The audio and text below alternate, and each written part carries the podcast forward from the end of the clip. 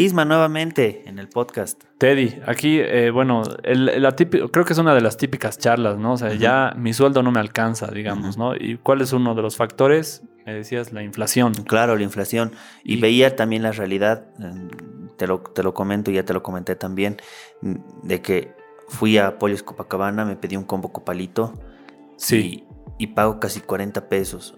Y me quedo así de miércoles algo no cuadra aquí. Algo no cuadra, claro, porque yo de años, de tres años, estoy comiendo polios Copacabana y bueno, un combo Copacabana creo que valía 26 bolivianos. Ahora veo los, los precios sí, diferentes. 50 pesos. y no, la verdad es que ha cambiado un montón y, yo digo, wow, uno, o sea, imagínate este impacto para una familia de tres hijos, que cada uno se pida su combo, un combo básico que cuesta creo que 28, es harto, es harto dinero. Claro, estás hablando de mínimo unos 200 pesos por, por, por familia, ¿no ve? Así tranqui, Por familia, sí. Y ir al cine. Ir al cine. Cuando vas al cine, creo que tus papitas y pipocas que compras en el candy bar cuesta más que la entrada. Sí, sí. O sea, yo una vez fui con un amigo y me dice, pucha, ¿te, has dado cuenta que eh, las golosinas, las pipocas cuestan más que la entrada? Y yo, pucha, sí. Bueno, nosotros, total, no había problema porque, bueno, cada uno se pagó y aparte que, pero yo, yo, digo, si yo voy con mi familia y tengo, yo papá tengo que darles un gustito de ir al cine, cuánta plata estoy gastando. O sea, a lo que me voy no tanto es el tema de, mucha no, todo es caro, sino cómo era antes versus cómo es ahora y cuánto realmente la inflación se está comiendo a veces los salarios, porque si bien los salarios incrementan en un porcentaje, en un 4% cada año aproximadamente, sí. tampoco sustenta porque hay muchas cosas que suben más de ese 4%. Entonces aquí te das cuenta que realmente la realidad de las personas dependientes es muy distinta a las personas independientes. Porque las personas dependientes saben que siempre van a tener su sueldo y ellos palpan de que su sueldo cada vez no les alcanza. Y bueno, algunos dirán, no, es que es porque administran mal. Sí hay algunos que administran no de la manera correcta, pero también hay muchos que administran bien y a uno sí no, no, les alcanza y es porque la inflación se está comiendo cada vez su sueldo, porque no es proporcional el grado de inflación con lo que realmente los precios están aumentando, ¿no? Claro, claro. Y en ese caso, eh, ¿cómo podemos hacer para contrarrestar eso? Para resguardar, digamos, a mí me, me parece que una buena manera es generar tu fuente de ingresos independiente, pero que se genere en automático. O sea, tener tu empresita de comida, qué sé yo, un lugar de comida que, que, sirvan almuerzos, por así decirlo. Sí. O que tú vendas y tengas una actividad externa que sí te dé unos réditos, bueno, que sí te dé ingresos, pero que en un futuro sí se pueda convertir en una empresa. Como para contrarrestar el tema de la inflación es que tengas tu empresa paralela a, a tus ingresos dependientes por el momento. Sí. Pero sí perfilar en un futuro a tener tu negocio independiente, porque solo el negocio te va a generar riqueza. Una carrera sí te va a generar estabilidad, pero no te va a generar riqueza como tal o no estabilidad económica. Te pongo el ejemplo de una amiga odontóloga. Esta mi amiga me dice, Teddy, mira, no sé cómo las personas quieren que se les cure, o sea, sus caries y todo eso, cuando mis, mis aranceles son los, lo mínimo que puedo cobrar. O sea, pero lamentablemente la gente está tan desesperada por tener dinero que mm, mis, mis colegas que, que, están dentro, del mismo, de, dentro de la misma área están cobrando 30 pesos por curación. Cuando 30 pesos no me alcanza ni para el detergente que utilizo para lavar el piso. Claro.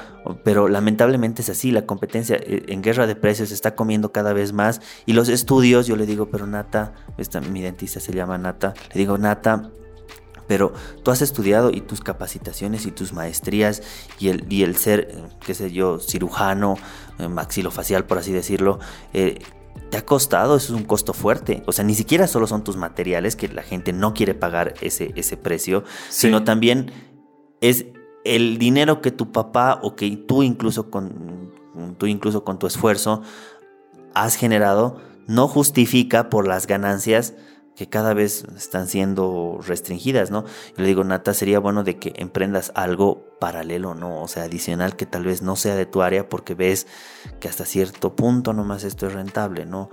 Que el seguir invirtiendo en tu capacitación tampoco sea lo mejor. O tengo amigos que dicen, no, viejo, es que mira, he hecho maestría, he hecho estos diplomados, que no sé qué. ¿Y cuánto estás ganando?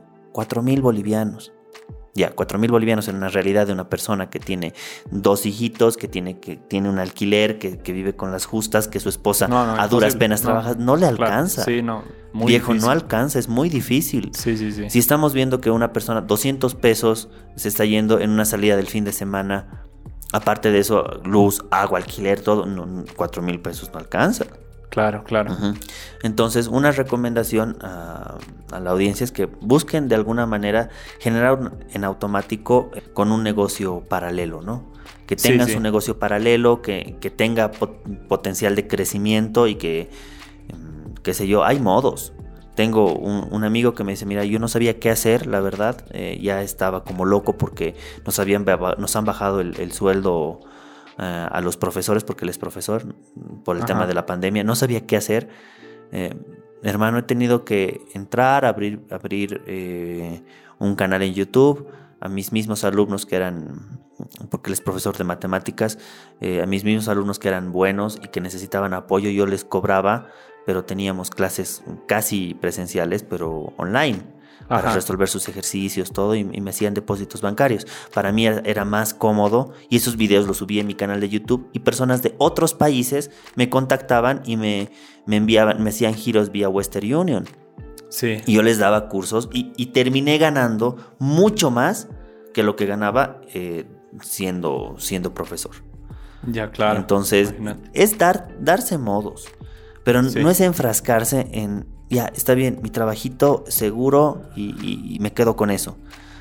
No, porque incluso hasta una persona que esté en un buen cargo no va a tener el mismo, como la, el mismo aprecio a lo que realmente le ha costado ganar porque sabe que a fin de mes va, a volver a tener su cuenta llena. Claro, claro. Sí, bueno, sobre todo estar conscientes de el enemigo silencioso, ¿no? Que es de la, inflación. Sí, no, realmente, o sea, me parece eso un, un buen término porque poco a poco se va comiendo tu, por más de que tengas ahorros, incluso hasta ahorrar ya, ya se ha vuelto obsoleto porque, bueno, se siempre ha sido obsoleto ahorrar por ahorrar, porque tienes cada vez más dinero, pues tu dinero va a estar en una cuenta ahí, igual ese dinero no va, vale, va a valer un poquito menos el próximo año. Entonces, y por más de que tú mantengas la misma cantidad de dinero, eh, ahí, eh, si no lo inviertes en algo, no, pues no, no va a crecer nada. Y es el mismo efecto que, lo tenía tu tía, ¿no? O sea, tenía sus ahorros, todo. Al final pasan 5 o 7 años, sus ahorros han ido creciendo, pero porque ya ponía, pero se han quedado ahí. El banco no le ha pagado ni un peso de, nada. Y al final, ¿qué he dicho? No, pues tengo que ver otra, otra opción, invertiré en, algo y, y, tendré esa fuente de ingreso, ¿no? Claro, claro. Es así, Isma. Bueno, ya, ya tienen como ese concepto un poco más claro. Sí, sí, es, estar conscientes. Estar consciente, emprender, no solo ahorrar, sino ahorrar e invertir.